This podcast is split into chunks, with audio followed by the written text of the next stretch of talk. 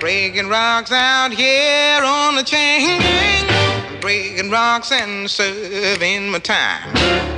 Breaking rocks out here on the chain gang. Cause I've been convicted of crime. I hold it steady right there while I hit it. Well, I reckon that ought to get it working.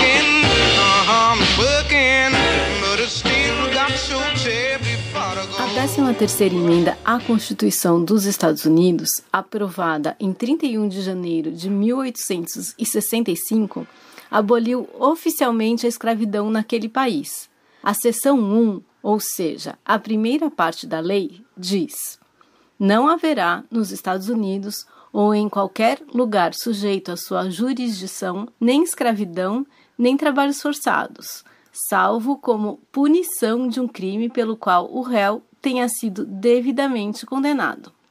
Então, isso significa que desde 1865, brancos e negros estadunidenses têm igual liberdade desde que não tenham cometido nenhum crime. Bem, talvez não seja assim. Pode ser que a lei esteja sendo cumprida, mas certamente não de forma justa.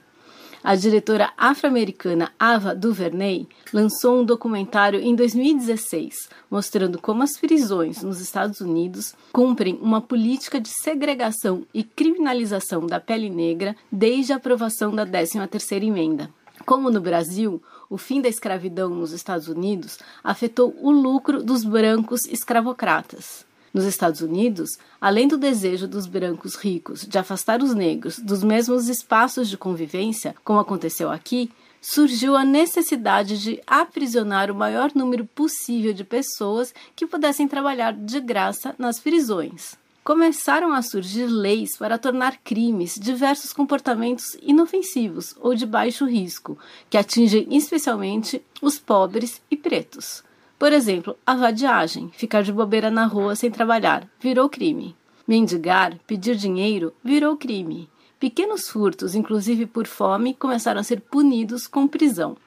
Algumas dessas leis dos estados do Sul, os mais racistas, eram aplicadas seletivamente aos negros. Tem uma que exigia que todos os pretos e pardos acima de 18 anos deveriam obter, no início de cada ano, uma prova escrita de que tinham um emprego. O número de presos começou a subir e, apesar de os negros serem minoria na população dos Estados Unidos, formam a maior parte dos presos. O sistema penal estadunidense também permite ao Estado comprar a culpa de alguém oferecem uma pena menor, por exemplo, de cinco anos, se o réu se declarar culpado.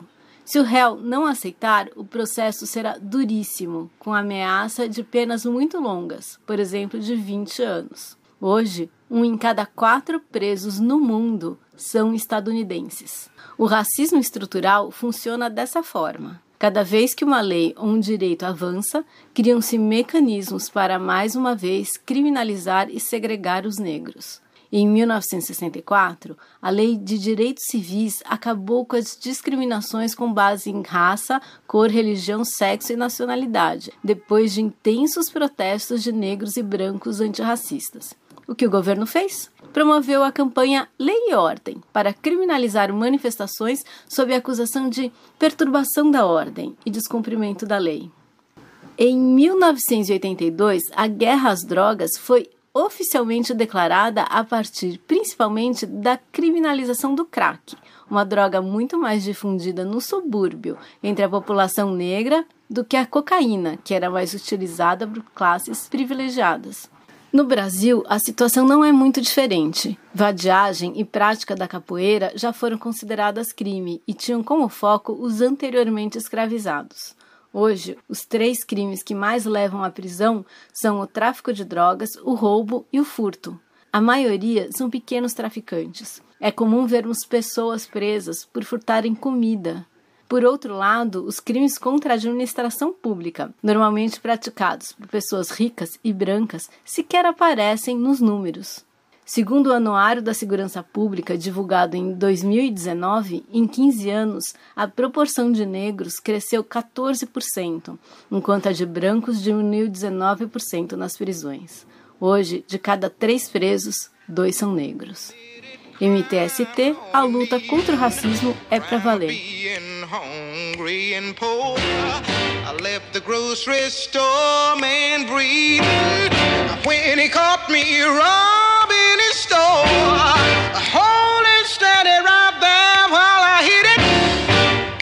Reckon that ought to get it. Been working, uh-huh, working, but I still got so terribly far to go.